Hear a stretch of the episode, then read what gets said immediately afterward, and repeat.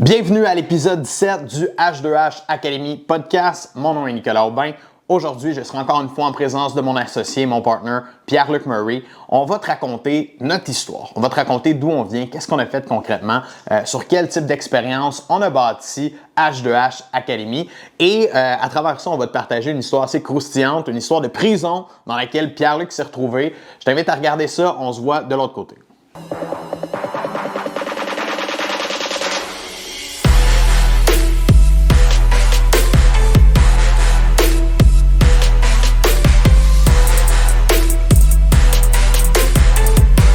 On ne se cassera pas la tête pour commencer, PL.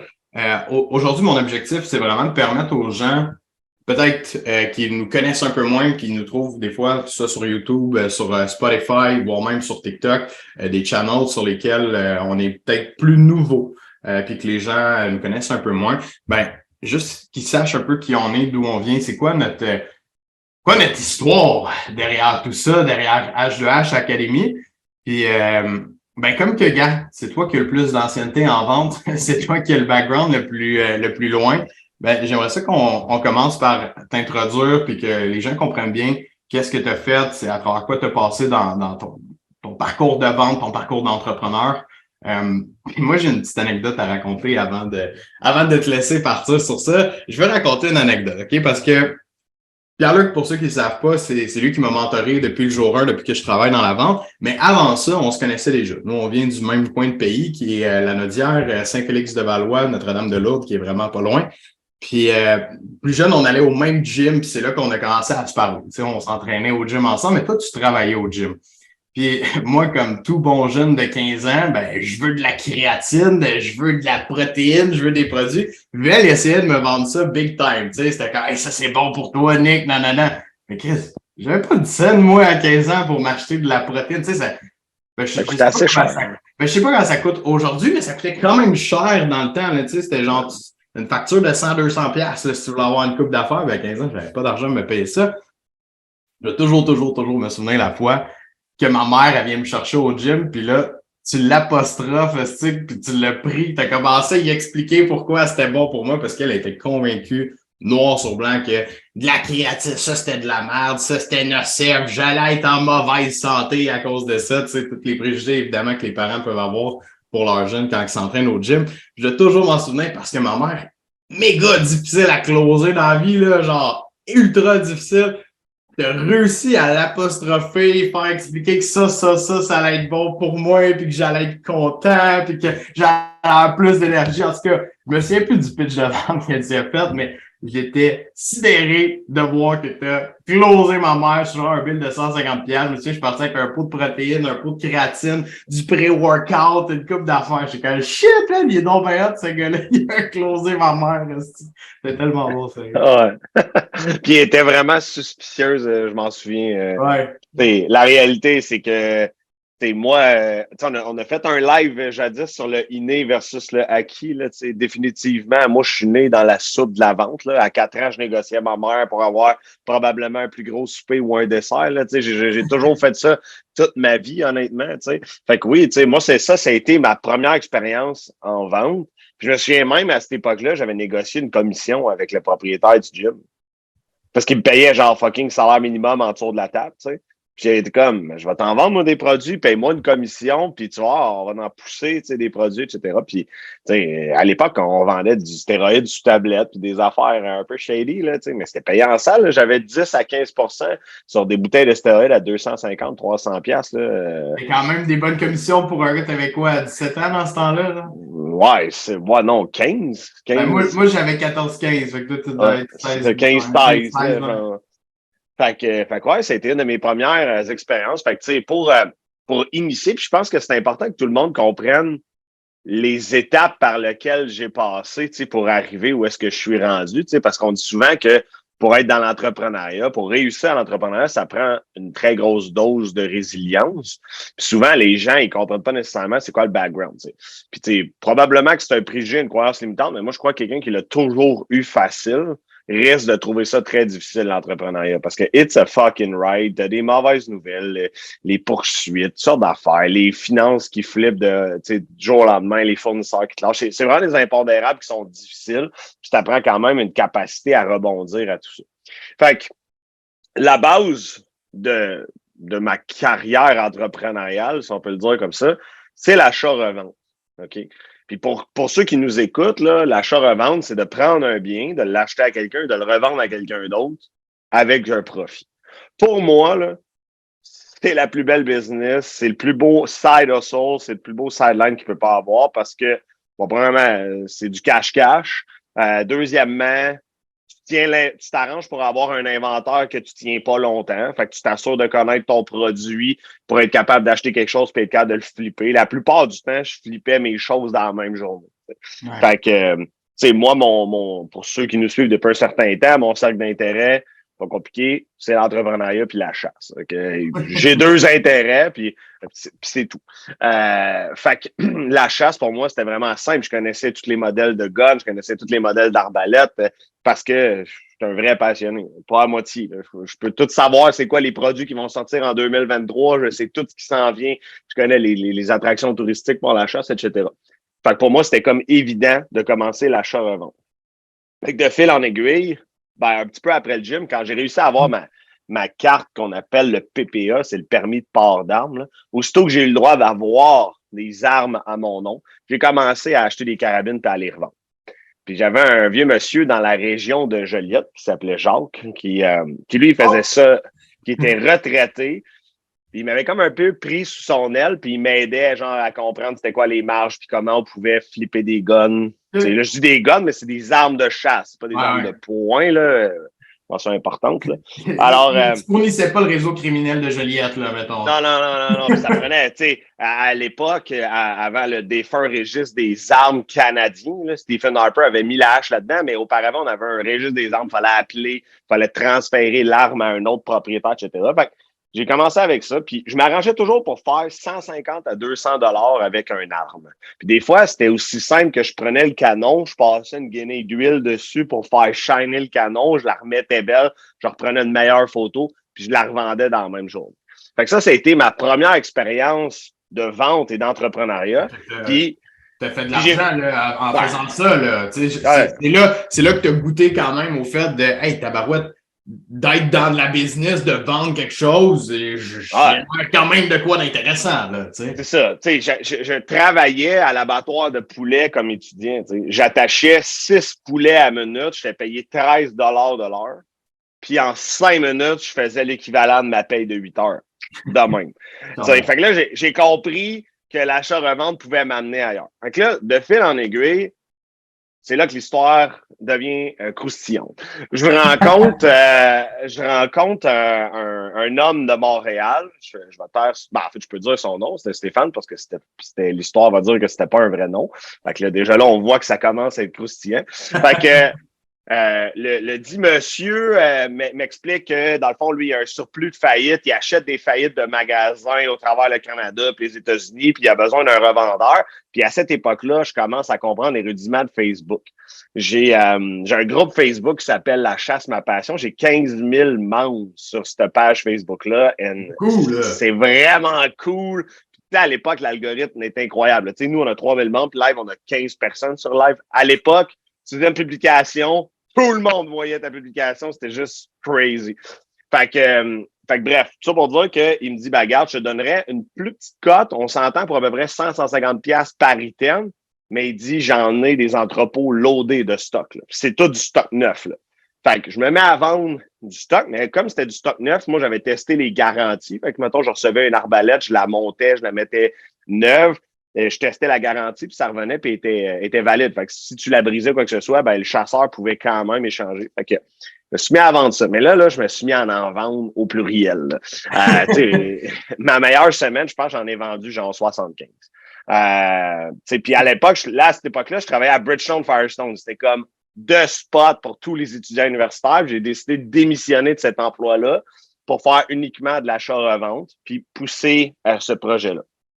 J'ai jamais tenu le compte complet, mais j'ai vendu pour euh, peut-être plus que 500 000 d'arbalète en dedans de deux mois. Euh, c'était malade. Là. le samedi, ma mère faisait des cookies puis du café. Puis genre, à toutes les 15 minutes, il y a quelqu'un qui venait chercher un arbalète.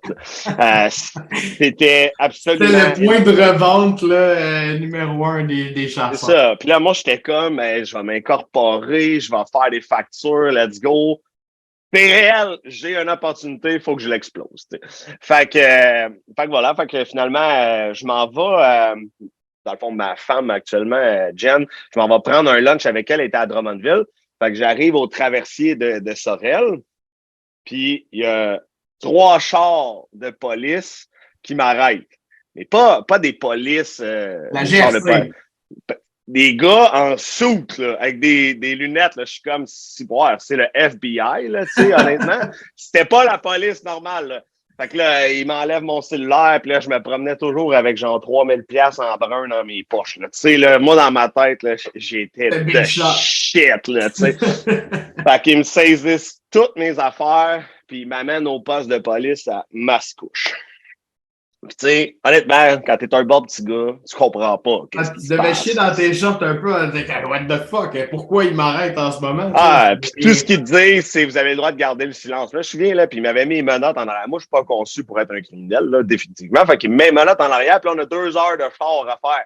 Fait que là, je demande, je peux savoir les menottes en avant? Je suis vraiment pas confortable.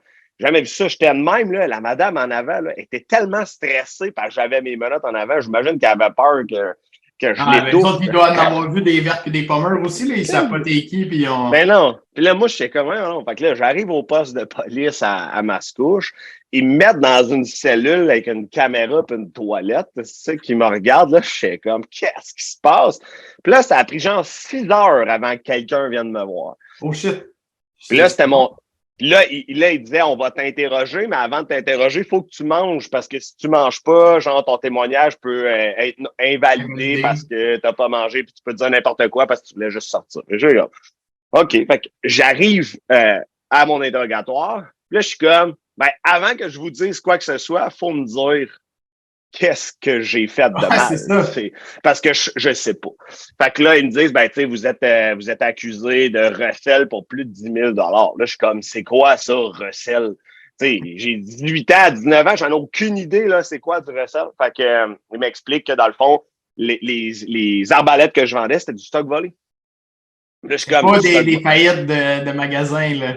C'était pas des faillites, puis Stéphane, c'était pas son vrai nom, puis c'était pas son vrai char, puis c'était pas son vrai numéro de cellulaire. C'était un réseau de trafiquants qui, eux, ils avaient appris en prison comment acheter des numéros de carte de crédit, puis ils commandaient du stock. Moi, j'étais celui qui vendait le stock de chasse, mais lui, il y avait un gars qui vendait des équipements de vélo, il y avait un gars qui vendait des guitares, il y avait un gars qui... Puis il y avait plein de vendeurs partout qui vendaient du stock volé pour lui.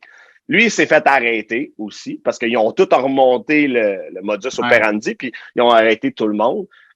Tu sais, moi, là, pour, je sais pas si tu t'en souviens, j'avais 50 collants sur mon char. J'étais une pancarte publicitaire vivante, tu comprends? Moi, là, j'avais aucun doute là, que c'était croche ce que je faisais. Fait que, au final, ça finit que là, je fais mon interrogatoire, puis là, moi, je suis comme, hein, moi, ma vie est en danger? Là? Si tu un Hells Angels qui va me tirer sur quelque chose, tu sais? Puis il est comme, non, non, il dit, c'est un gros BS qui va retourner en dedans, puis t'as pas à t'inquiéter. Je suis comme, OK, ben, tu sais, voici. Puis comme c'était pas son vrai nom, c'était pas ça, c'était, il était pas capable de tirer. Rien concluant. Il voyait bien, je savais pas c'est quoi. Puis dans l'article de la loi, si tu connais pas la provenance du bien fractionnel, tu peux pas être inculpé. J'ai même, même pas eu une absolution. Ils ont même pas pu le, le, le DCPT, je sais pas comment ça s'appelle, mais le. Ils n'ont rien. Ils ont, ils ont rien fait. Ils, ont, ils ont jamais rien fait. Mais, mais, là, je reviens chez nous. Là, je, je, je braille pas, mais je suis chamboulé. Ils ont saisi mon compte de banque. J'ai plus d'ordinateur. J'ai plus de cellulaire. J'ai plus de char. J'ai plus rien. J'ai plus d'argent. Parce que 24 heures avant, j'allais au Tim Hortons puis je m'achetais un café deux crèmes, euh, deux crèmes avec un brun. Moi, dans ma tête, là, c'est shit. Fait que là, là, je m'en retourne à l'université à Trois-Rivières, à mon appartement, avec mon coloc, Jess. Là, je suis comme, fuck, ma vie est finie, là, tu sais. Je, suis vraiment fini. Fait que, euh, fait qu'à ce moment-là, ben, je check les annonces. Il y a une chose que je sais. Je suis un esti de bon vendeur. Ça, là, il n'y a aucun doute. C'est resté ancré. Là, je me suis dit, bon, OK, bon, ça, c'était un mauvais projet. J'ai failli m'échauder, mais je m'en sors indemne. Qu'est-ce que je vais faire? Ben, je vais vendre. Je vais vendre des choses, mais je vais le faire légalement. Fait que euh, je m'en vais sur Kijiji, je trouve une annonce d'emploi, du porte-à-porte pour vendre du lavage de vitres. Fait que je fais l'entrevue d'un Tim Martin, c'était quand même creepy, là. J'étais comme, c'est bizarre cette affaire-là. Finalement. des entrevues C'est ça, mais ça s'était adonné à être quelqu'un que je connaissais dans la région de la Nadière. Fait que je me sentais plus en confiance, parce que ce qui est important, c'est que j'ai eu un gros, une perte de confiance en l'humanité, là.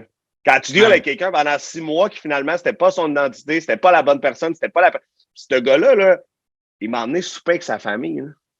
Tu sais, là, tu sais, là. Il une relation avec toi, il voulait, il voulait que tu sois là longtemps dans son réseau, puis il était comme, OK, je, je, vais en prendre soin. Là.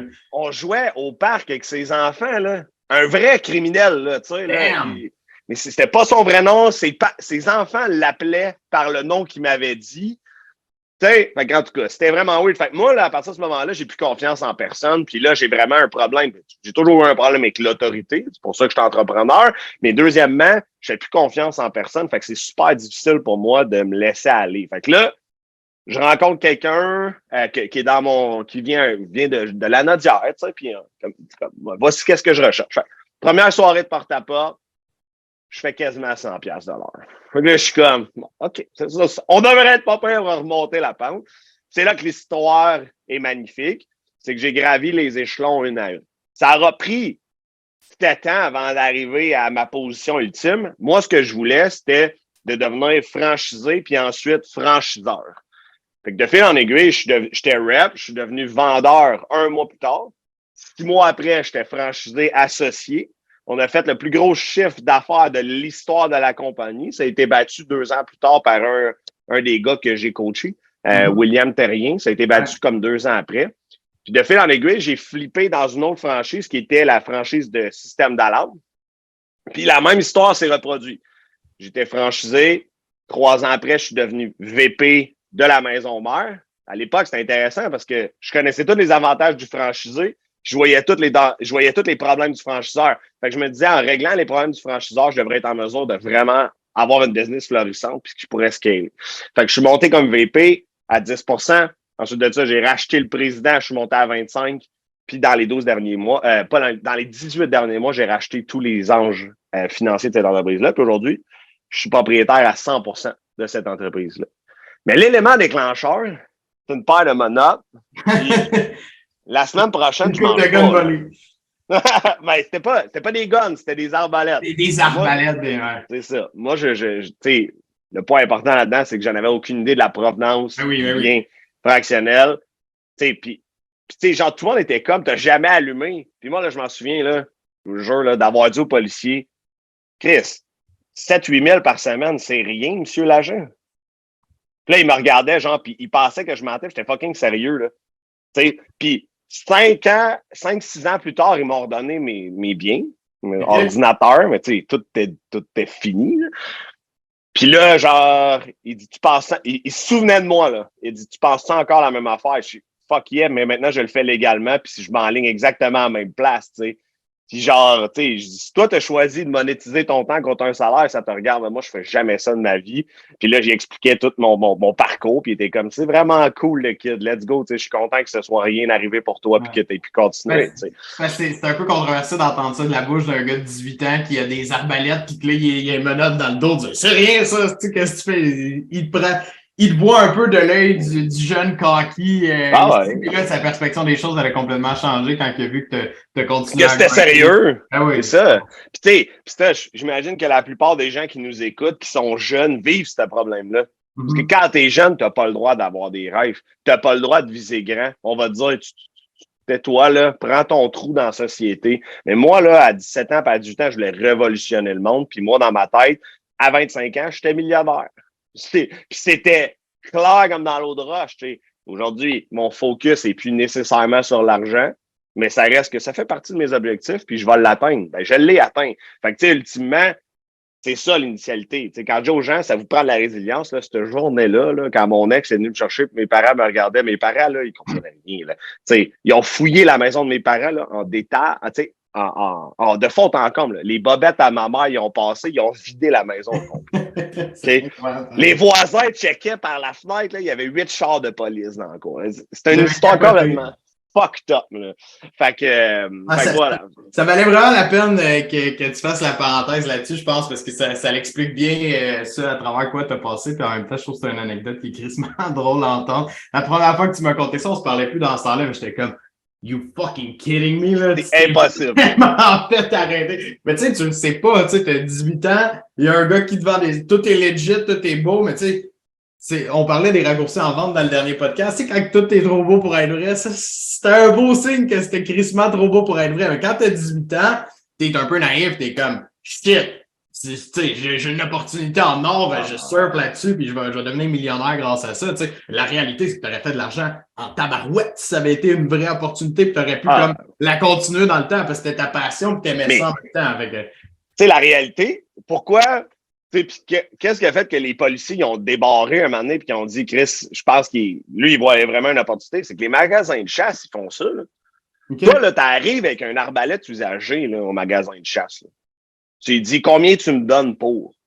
Il va te dire, je te donne 500. Il a pogne, il l'accroche sur le rack, il a mis 690, tu offres un financement accordé. Il y a Chris là, puis il y a 20. Les, les, magasins de chasse faisaient de l'achat-revente.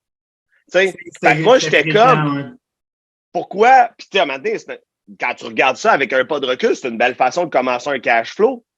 Avant d'avoir un inventaire à un million pour un magasin de chasse, faut que tu commences quelque part dans un petit bureau, tu accroches ça d'affaires dans ton petit bureau, puis tu commences. Puis là, il était comme, OK, il y a de la suite dans les idées, le maillet, là, tu sais, là, il est pas calme. C'était ça, tu sais, fait que, fait que voilà. Mais tu sais, je, je me souviens, là, tu sais, je chipais du stock en Colombie-Britannique avec des, des mandats pas, je recevais des chèques par, euh, par la poste. C'était une grosse logistique là, en arrière de ça, pareil. j'avais déjà une gestion d'inventaire, j'avais un Excel sheet avec tous mes biens, puis tout ce que j'avais, puis c'était important pour. C'était quand même une superbe expérience. Heureusement, il n'est rien arrivé.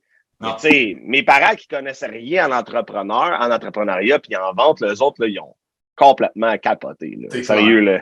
sais ma mère non plus, elle voyait que du feu, parce que le policier il a dit à ma mère, vous, vous êtes un adulte, vous avez rien vu de pas correct. elle, elle faisait des biscuits puis du café pour le monde, elle était là, oh ah, god! sérieux, là. Fait en tout cas, fait que c'est ça l'histoire, mais c'est l'exemple de résilience. J'aurais pu abandonner ça, être genre, je fais plus confiance à personne, je me trouve une petite job. Au contraire, j'ai rebondi, puis j'ai fini par réaliser ma vision qui était de racheter le franchiseur puis de devenir propriétaire à 100% Puis aujourd'hui, ça, c'est une de mes plus belles fiertés en dehors de l'argent. Je m'en fous de l'argent. Mon objectif, c'était, moi, je rachète le franchiseur puis ça devient ma compagnie.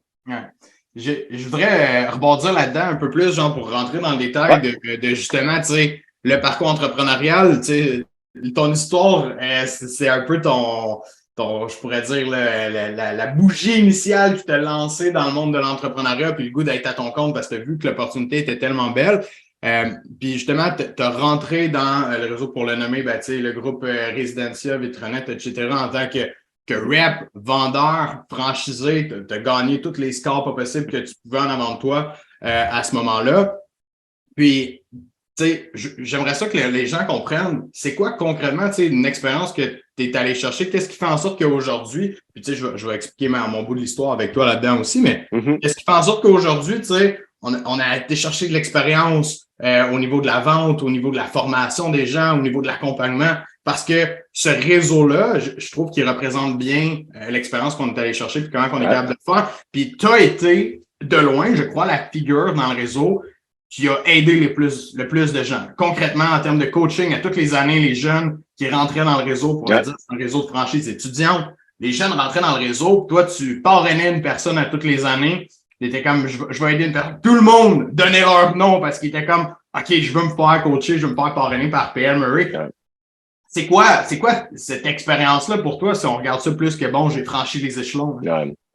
Mais c'est que concrètement, j'ai réalisé que la façon dont je travaillais, elle fonctionnait. OK? sais, ça prend, ça prend différents métriques, beaucoup de spécifications, mais j'étais comme, si je monte ma recette, comment je le fais, comment je parle aux clients, c'est quoi mon processus de vente, c'est quoi ma stratégie de prospection et comment je l'applique avec discipline et rigueur, très mm-hmm. important, euh, je vais être capable de, de refaire reproduire ça. Puis l'exemple parfait, c'est William Terrien. je l'ai pris en dessous de mon aile.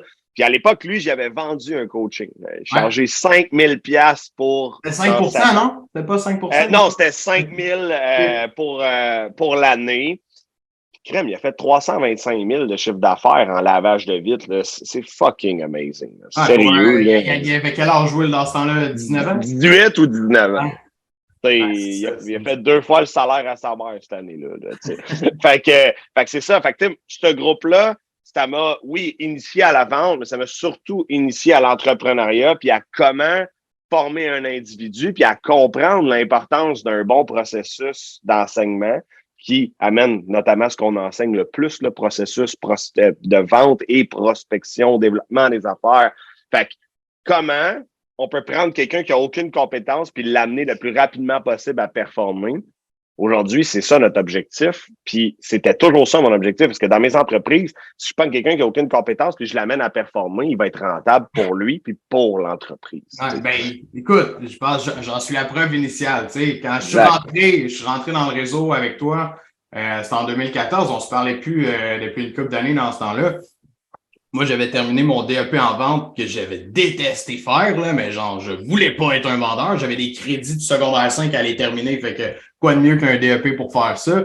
Je, détestais la vente. Là. Dans mon DEP, là, je me souviens, je faisais des présentations orales. Live là, là faire un live comme ça, serais trempe des deux côtés.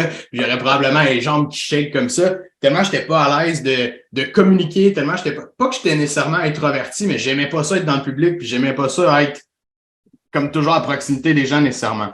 Fait quand je suis rentré dans le réseau, on va se le dire, j'étais vraiment une pomme pourrite là, quand j'ai commencé à travailler. Mm. Je suis venu travailler avec toi parce que tu m'as apostrophé, tu as vu que j'avais fait un DEP en vente, tu dit Hey Nick, je le connais, ok, je vais essayer de l'amener dans le business, je veux que tu travailles avec moi. Mais ça a été crissement difficile, tu sais, puis de, de là, l'important, je pense, de, de souligner tout ça parce que le parcours que moi j'ai fait avec toi, ça a été long, euh, c'est-à-dire que je, partais tellement de loin, je partais tellement en arrière que ça, a pris du temps avant que je me développe, ça a pris du temps avant que je devienne moindrement bon en vente. Mais tout le reste, la semaine entrepreneuriale aussi, parce que dans le réseau, le, chemin que tu as fait, c'est-à-dire de rep, de vendeur, de franchisé, j'ai passé à travers le même chemin que toi. Je t'ai arrêté un step en dessous parce qu'il fallait que je te tasse sinon. Là.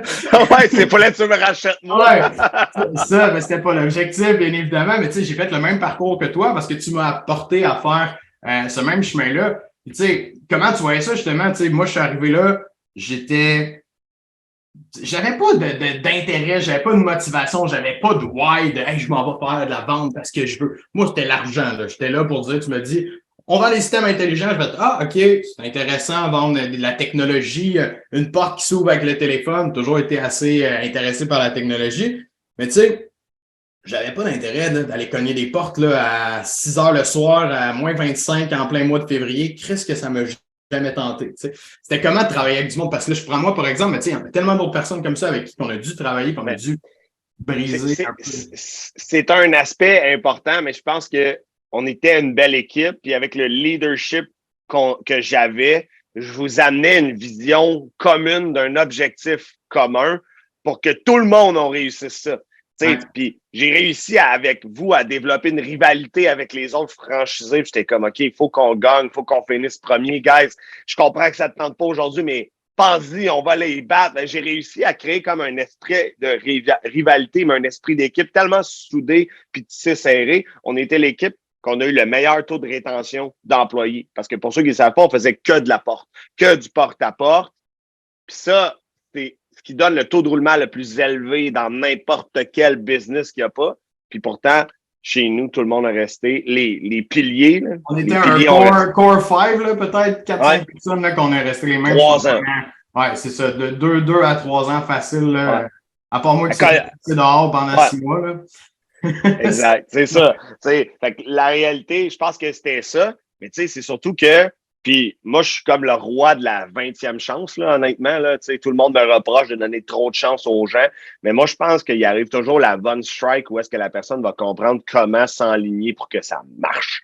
Puis t'es, l'exemple. Je t'ai donné genre probablement mille chances, honnêtement. Mais tu sais, je, dirais pas mille, mais, dans les six premiers mois, tu aurais eu mille raisons de me crisser dehors plus. Ça, tu l'as fait une fois, j'ai compris quand je suis revenu, j'ai changé puis j'ai bien travaillé ensuite. Mais oui, tu aurais eu mille occasions de me crisser dehors tous les jours que je chialais, que je voulais pas aller cogner une porte, que c'était de la style mal, ce job-là, ça servait à rien puis que ça n'apportait rien dans la vie. Aujourd'hui, je ravale ma langue en crise parce que toute mon expérience puis mon background, il vient de justement de la résilience que tu peux développer en, en étant en train de cogner des portes. Puis tu sais, ça peut paraître banal pour beaucoup de monde la vente de dire Ah, tu sais, c'est juste cogner des portes, c'est une job low level, c'est une job de.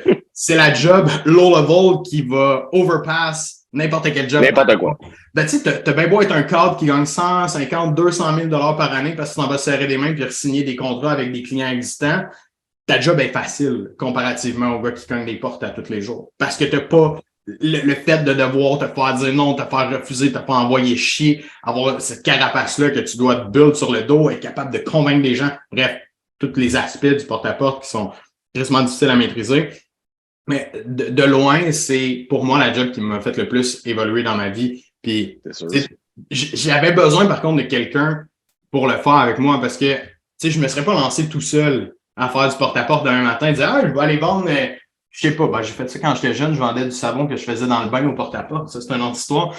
Mais la réalité, c'est que j'aurais pas fait ça tout seul parce que ça, prend tellement une, euh, ça prend tellement un leadership, ça prend tellement quelqu'un qui est là pour te coacher, justement, t'aider, te donner un coup de main. Puis, je pense que le succès entrepreneurial qu'on a pu avoir dans les années suite à ça, c'est grâce à cette résilience-là, que, en tout cas pour moi, que j'ai développé au porte-à-porte. Parce que maintenant, me faire dire non, une mauvaise nouvelle, chez l'Apple, gars, on va passer à travers. Don't worry, OK? Je te dis, viens faire une soirée de porte-à-porte, on va se faire chier comme du monde, après ça, ta semaine, elle va être belle. Tu sais, dans le sens que c'est, t'as bien beau aimer faire du porte-à-porte parce que c'est payant, mais ça reste que une job ingrate dans un sens qui va toujours être difficile qu'on peut pas dire j'adore faire du porte-à-porte. Les gens qui sont comme ça, c'est des psychopathes. Faites attention à ces gens-là. OK, attention à ces gens-là.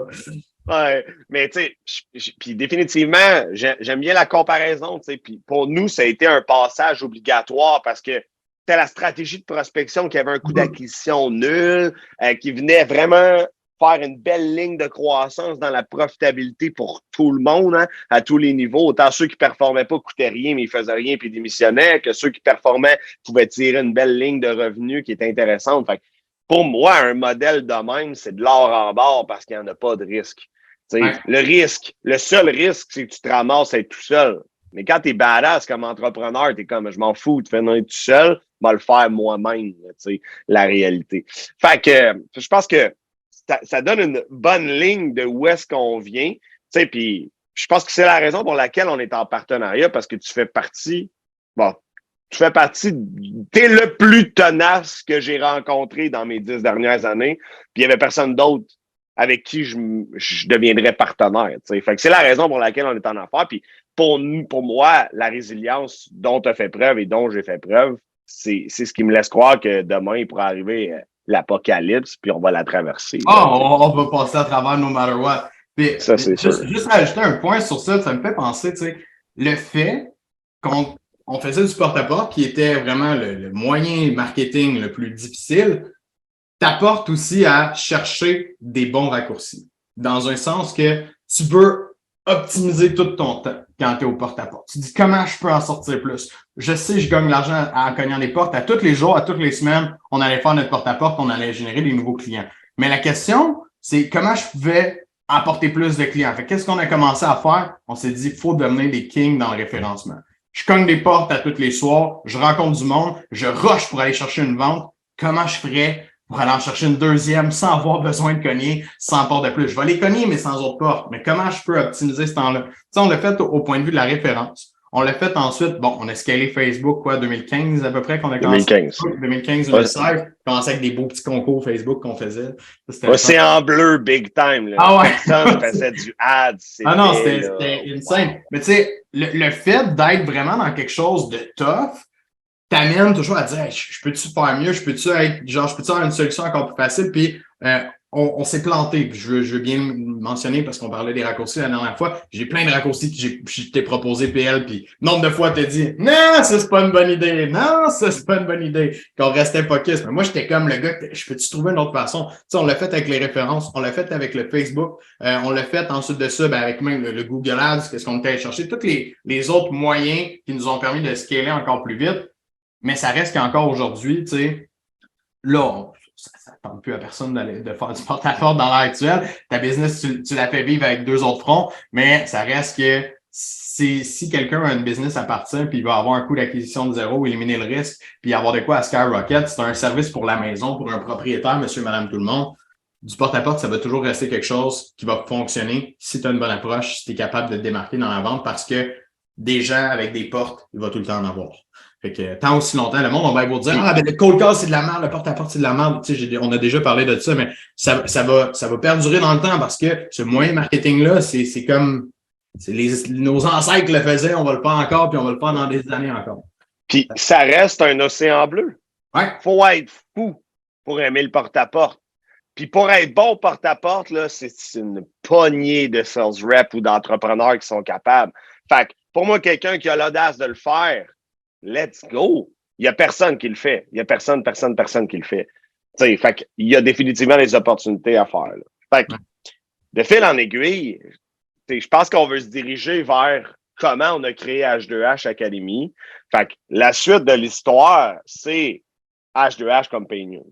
Fait que ça là-dessus, euh, ben, je, te laisserai initier. Je, ouais, je, je veux initier en fait, mais c'est important de commencer à dire que euh, à travers nos années dans justement le, modèle de, de, franchise dans euh, Residencia, ben, tu sais, on faisait du coaching déjà envers des individus puis envers des entrepreneurs. Parce que toi, tu t'occupais euh, pendant un moment des franchisés et tout. Puis moi, après, j'ai pris ton rôle pour m'occuper de tous les franchisés pour que toi, tu sois vraiment dans la gestion optimale de la business. Donc, d'avoir coaché, d'avoir travaillé avec des entrepreneurs, ça faisait déjà partie de nous. Puis moi, c'est quelque chose qui m'a toujours allumé, l'enseignement, aider les gens, former. C'était mon dada aussi. Il y avait des formations à faire, c'est moi qui les donnais. J'en donnais une, deux, trois par semaine de moi-même. C'est ce que je préférais de loin. Ça a toujours resté dans le, derrière de ma tête. Puis, euh, un moment, nos chemins se sont euh, séparés. Je suis parti à mon compte, parti une business. Je me suis pété la gueule. Bref, Euh, de fil en aiguille, j'étais allé enseigner dans un centre de formation professionnelle qui est le CFP des Riverains à Repentigny, où j'avais d'ailleurs euh, été étudiant dans le cours de lancement d'entreprise et vente conseil. Et moi, c'est là que ça a commencé, que j'ai vraiment eu un flag. Euh, quand tu enseignes un cours pour le gouvernement, tu peux pas changer le cours. À l'université, je sais qu'il y a, puis même au cégep, voir, j'ai peut-être des cours que tu peux plus adapter. Là. je parlais avec un de nos étudiants qui me disait qu'il est prof, justement. Euh, puis qui lui adapte le cours euh, de la façon qu'il veut. Son examen, c'est lui qui le fait. sais. Moi, j'avais les mains liées, comme toi en arrière dans le char de police. Euh, même, même affaire, je ne vais rien faire. J'enseignais un cours que, auquel je ne croyais pas. Quand j'ai fait mon cours de vente, pour moi, c'était comme tout nouveau de la vente. OK, c'est cool. Mais aujourd'hui, je me rends compte que dans le monde où on est, les gens ont besoin de beaucoup plus s'ils veulent performer en vente. Les gens vont penser qu'ils vont faire un DEP en vente puis qu'ils vont sortir faire 100 000 par année. No shit, ça fonctionnera pas comme ça. Faut que tu sois colissement chanceux. Je vais te dire, ça va être de la chance. Si tu tombes sur une job qui va te permettre de faire ça, first year, c'est que tu vas aller justement serrer les mains avec un portefeuille de clients existants. Faut que tu des plugs probablement. La réalité, c'est que je me rendais compte que ce qu'on enseignait, euh, pour moi, ça me rejoignait pas parce que dans les années précédentes, ce qu'on a tout enseigné à, nos franchisés, à nos vendeurs avec qui on a, on a formé des gens time over time over time parce qu'il en a passé des gens dans le porte-à-porte, peu, peu, pas ça, ça fonctionnait pas ce qui était enseigné pour être un bon vendeur, pour être performant. Puis moi, je voulais changer le cours. J'étais comme, OK, on va modifier les choses. Puis j'étais bloqué. Comme j'ai dit, j'avais les menottes. C'était impossible de modifier un cours. Il euh, fallait que ça passe par trois paliers en haut de moi. J'avais pas d'heures de cartable qui me donnaient ce qui sont des heures à travailler sur le, plan de cours. Ils voulaient plus m'en donner parce qu'ils ne pouvaient pas me payer à faire ça. Fait que ça servait absolument à rien. Moi, ça a été un gros trigger. Je fais, Chris, c'est bien plate. C'est juste ça que le monde en vente y aille aujourd'hui. S'ils veulent se former vraiment en vente au Québec, c'est genre ça qui est le raccourci ou ça qui est le plus médiatisé, si on veut. Là, tu, veux te former en vente. Ouais, c'est assez commun. tu t'en vas faire un DEP en vente, mais ça apporte pas ce que tu as besoin en vente. Fait moi, je me suis dit, faut que j'aille le monde en vente, no matter what. Par le biais, j'étais allé travailler euh, avec euh, Leadflow, agence web. Euh, j'étais comme sous-traitant pour eux, je faisais la vente de 100% de leur service. Donc, j'ai commencé à faire du marketing puis travailler avec des entrepreneurs qui génèrent des leads, qui payent des milliers et des milliers de dollars par mois en lead gen, en acquisition de clients. Puis je voyais à quel point, tabarouette, leur processus de vente, euh, ils l'avaient pas tout. Eux autres, ils voulaient juste des leads, puis on veut plus de ventes. Ah non, on regardera pas si notre processus est meilleur. Si on veut plus de ventes, qu'est-ce qu'on va faire? On va augmenter le budget. That's it. C'était le seul réflexe de ces gens-là tout le temps. Alors que ben, ça, ça prend beaucoup plus de science que ça pour regarder en interne dans notre entreprise, pas juste pointer une agence marketing du doigt quand nos ventes vont pas bien. Euh, puis ça, ça a été un autre trigger pour moi que j'ai fait. Ah, les entrepreneurs dans la vente, euh, ça, ça marche pas. Ils n'ont pas la recette, ils n'ont pas quelque chose de sharp, ils veulent le raccourci. Ils veulent juste avoir des leads puis euh, mettre du volume, du volume, du volume, du volume. Alors que nous, chez Residentia, c'était l'inverse. on voulait diminuer le volume au maximum pour avoir le taux de closing le plus haut. Puis toi, dans ta business, c'est encore comme ça aujourd'hui. Là. Si les gars, ils closent moins, tu vous closez moins, on va mettre moins de leads. Prenez plus de temps avec vos leads. sais, en voulant dire, chaque lead est important pour faut convertir. Puis de fil en aiguille avec ça, ben, j'ai lancé un service marketing on the side euh, que j'aidais des conseillers en sécurité financière et d'autres types d'entrepreneurs à générer des leads sur LinkedIn, faire du growth hacking. Puis j'ai essayé de closer ça à PL. first things first, je disais, hey, PL, on pourrait faire du recrutement. C'est vrai, c'était pour du recrutement, je pense. Que ouais, au début. Pour ça. Quand PL, on pourrait faire du recrutement. J'ai un système automatique sur LinkedIn. Ça peut t'aider à trouver du monde dans ton équipe. Tu l'as acheté tout de suite, puis deux minutes après, tu as dit, hey, je veux, je veux, euh, je veux des parts, je veux qu'on fasse ça ensemble, c'est ben trop hot ton affaire j'embarque. J'étais comme, ben là, t'embarques, là. J'embarque. J'étais comme, OK, ça, ça, on va faire ça, j'ai compris, tu sais, ça va. T'as tellement assumé que j'étais comme, j'allais dire oui all the way, mais t'avais tellement raison parce que dès que tu me proposais ça, j'ai fait, ah shit, let's go, si PL, je sais que je vais exploser ça big time. tu sais, je vendais mon service 300 pièces par mois en l'intérieur d'un mois, le monté de 300 à 750. Peut-être quand t'es rentré, t'as dit ça vaut plus cher que ça. Tac, tac, tac, on a mis à jiver sur les chiffres. on s'est mis à targeter une, clientèle cible. On a poussé sur cette clientèle cible-là. On était allé chercher quoi, un recurring de, je pense, 10 cas par mois au plus haut. Là. ouais, 15. On, a monté jusqu'à 15 cas par mois. C'était comme, euh, c'était quoi, 90% de marge. là C'était ouais, incroyable. C'était de la grosse marge. Mais tu sais, c'était pas. Ouais, je mettais 7 heures par semaine là-dessus. Tu mettais 7 heures par semaine là-dessus parce que je travaillais full-time avec les flots en même temps. Ouais. Fait qu'on on a scalé ça, puis je pense que c'est important, je le mentionne, puis ça, ça nous a fait réaliser encore une fois euh, que le monde avec des leads, ça sert à rien si on les éduque pas sur la vente. Parce que là, on, est, on avait des clients insatisfaits. Puis nous autres, on donnait un service de feu. Là. On travaillait pas pour nos clients. je prenais le temps toutes les semaines, je rencontrais, je m'assurais que tout était up and running, ça fonctionnait pour eux. De comme moi, ça marche pas, moi, j'ai pas de lead. Là, tu as pris le temps de t'asseoir, je me souviens, avec le premier, tu es sorti de la rencontre, tu as dit Nick, Genre, ça marchera jamais, lui, là. Il vend n'importe comment. Il propose, genre, il, propose son prix pratiquement en ligne aux clients, tu sais, en voulant dire ça marchera jamais. Là, j'ai fait, oh, les shit, OK, ben, tu sais, veux-tu lui donner un coup de main? Je me suis dit, on a fait de la consultation gratuite, là. Gratuite, hein. Ah, pendant ben, trois, quatre ben, mois, là.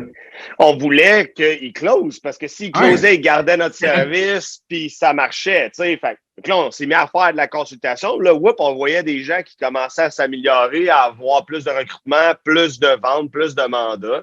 Puis c'est là qu'on s'est dit, crème, il faut faire de quoi pour ça. On on peut pas donner notre temps non plus parce que là, c'est que ça, ça augmentait notre charge de travail pour le, même revenu qu'on gagnait aussi. Là. On faisait pratiquement plus de coaching que de, comment je pourrais dire ça, d'opération. De, développement des affaires. Ouais, ben, développement des affaires, puis voire même d'ajuster euh, notre, euh, notre automation, de, de le mettre plus. Euh, Ouais. Je pourrais dire, on point, c'était mieux qu'on soit en vente avec eux qu'on fasse ça, tu sais, parce que c'est ça qui allait les aider le plus. Parce que l'utopie de ce modèle d'affaires-là, c'était un robot qu'on commercialisait à 90% de marge, mais l'objectif, c'était de pas parler aux clients. Ouais. C'était genre, on met ça en branle, on collecte le cash, vous, vous générez de la business, puis that's Mais là, on s'est mis à rendre compte que, à, se rendre compte qu'il n'était pas capable de closer, mais tu sais, nous, là, je, les voyais, les livres, j'étais comme, tabarnak, comment t'as fait pour échapper ça? Comment t'as fait pour échapper ça? Fait que là, c'est là qu'on a réalisé qu'il y avait vraiment une problématique que toi, t'avais vu chez les flots, puis là, on l'a vu encore plus. Parce que si ces gens-là t'avaient vendre, aujourd'hui, on collecterait à peu près entre 30 et 40 000 par mois. Ah, sûrement. De même, là, tu sais, là. Ça, c'était le, le issue de ce business-là. C'était le selling skills qui n'était pas bien compris puis bien acquis pour nos clients à l'époque. Définitivement. Puis c'est là que commencer. Euh, ben en fait, moi, je, travaillais, je faisais la pub pour euh, des coachs de, business, des coachs de, différents trucs. Je faisais de la pub, j'étais comme, c'est le fun leur business. Genre, ils ont un beau business model, ça a l'air d'être un payant, ça a l'air d'être le fun à faire parce que tu as un horaire quand même cool, tu fais du coaching avec des gens. Comme je l'ai dit tantôt, moi, la formation, le coaching, c'est toujours été mon dada. Fait que là, j'étais comme, le monde a besoin d'aide en vente. Dans ma face, je vois un modèle de coaching, genre, qui est vraiment performant.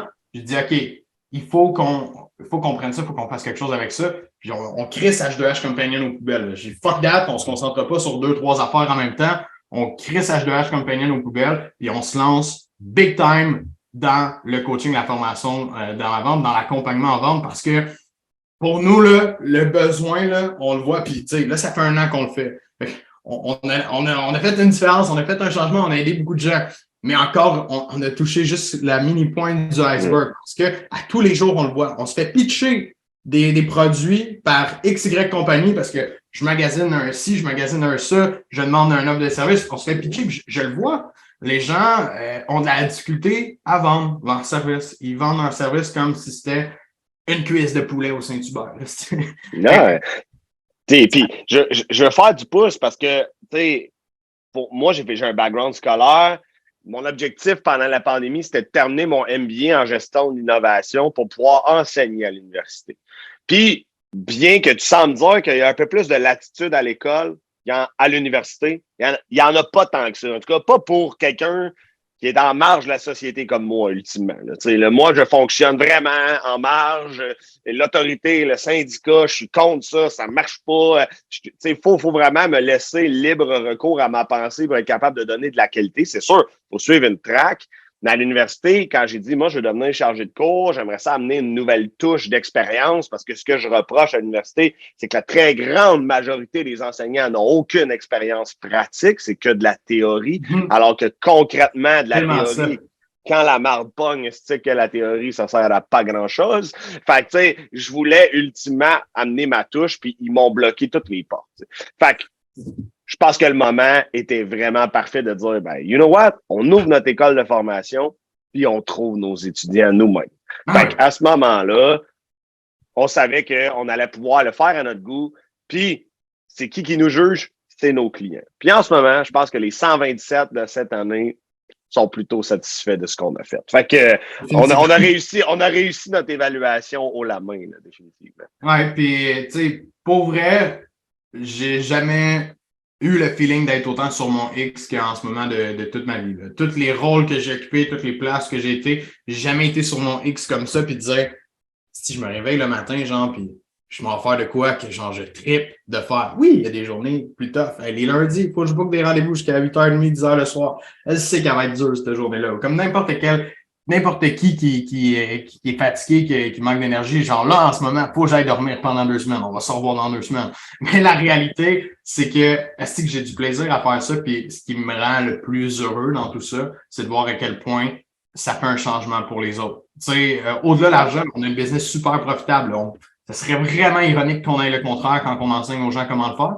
Euh, mais on, on, a un business super profitable, puis on veut on veut aider les gens à voir exactement ça pour eux dans leur modèle d'affaires avec leur clientèle cible, ce qu'ils ont besoin. Quand on se rend compte que nos étudiants ils passent de là à whoop, coche de plus tout de suite, ils nous disent Hey là, t'es le client. On a eu un beau message hier en plus. Euh, une de nos étudiants dit Un client, jamais j'aurais closé ça de ma vie. Genre, je, ne sais pas comment j'ai fait.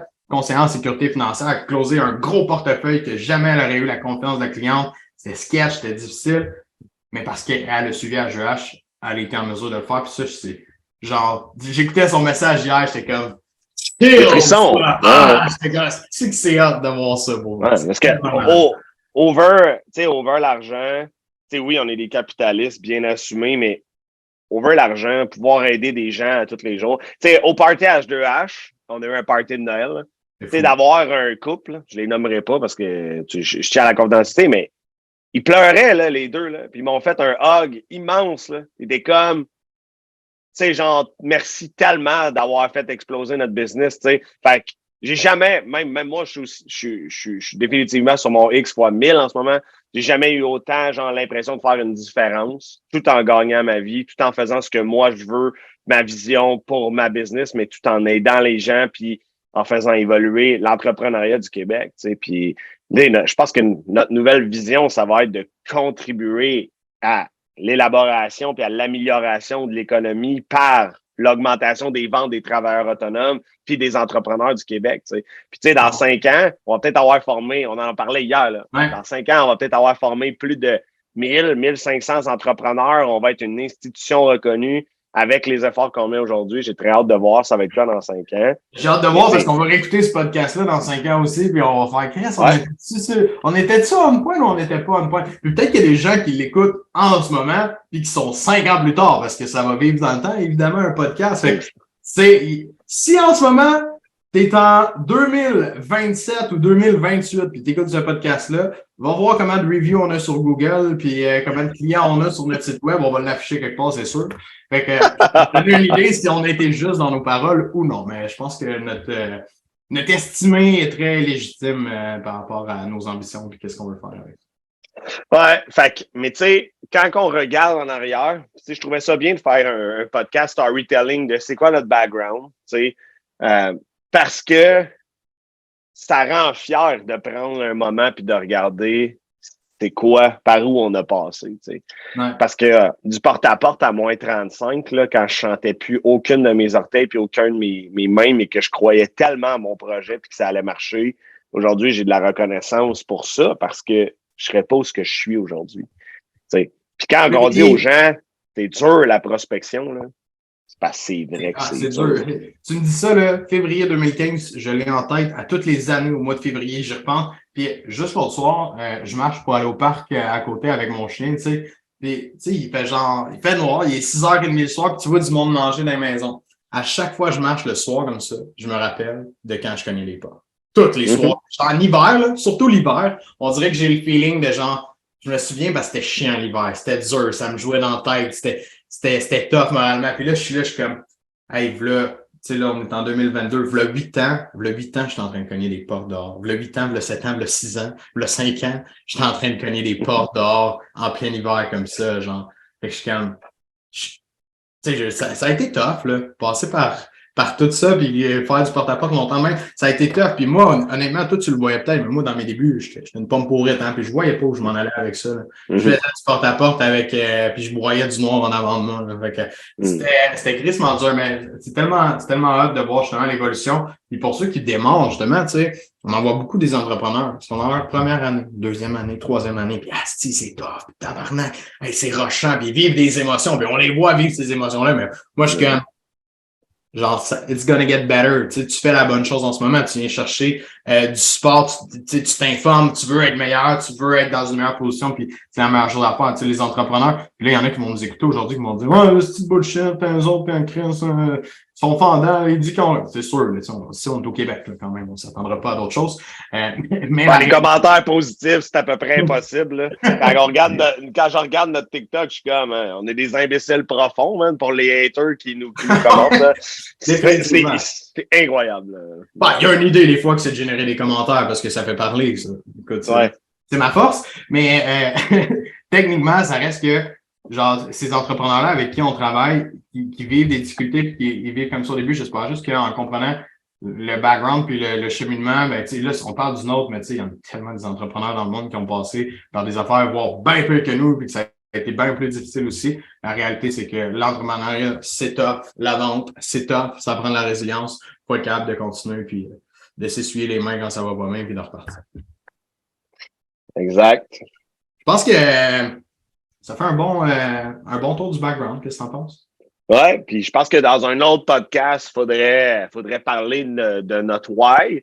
Parce que, mm-hmm. tu sais, on a parlé de résilience, mais maintenant, qu'est-ce qui nous tient accrochés, à pousser la machine? Tu sais, aujourd'hui, je pense pas, tu sais, je voulais pas sauter là-dedans. Je voulais vraiment qu'on garde le track record de où est-ce qu'on vient, puis pourquoi on est rendu là. Mais il faut, faut définitivement parler plus du mindset, parler plus du pourquoi on avance, tu Parce que définitivement, on, a des rencontres euh, de, avec des gens qui ne savent pas pourquoi ils travaillent. Je comprends pas. Je, je comprends pas. C'est une grosse difficulté pour beaucoup d'entrepreneurs d'être en business sans savoir pourquoi on est en business parce que c'est le même. Puis, oh, je suis là. c'est plus difficile de se motiver. très bon point. je suis d'accord avec toi. On, en fera un prochain live bientôt sur ça. Un live, un podcast, whatever it is. good. Fait que moi, je, vais, je, vais, je vais rapper avec ça. Donc, on va se revoir dans un prochain épisode. All right. Salut tout le monde. Merci d'avoir été avec nous tout le long de l'épisode. J'espère que ce fut divertissant pour toi euh, de nous connaître, de comprendre un peu d'où on vient, notre background. Encore une fois, je te demande une seule et unique chose. Si tu as apprécié le contenu, si tu crois que ça pourrait aider d'autres personnes, H2H Academy, euh, ton ami entrepreneur, ton frère qui se lance comme conseiller en sécurité financière, comme courtier immobilier, n'hésite pas à partager le contenu sur les médias sociaux. Tu peux maintenant nous retrouver sur Instagram, h2h.academy, où est-ce que tu peux partager le contenu. C'est super apprécié. Puis pour vrai, c'est ce qui fait la différence pour nous. Sur ce, on se revoit dans un prochain épisode.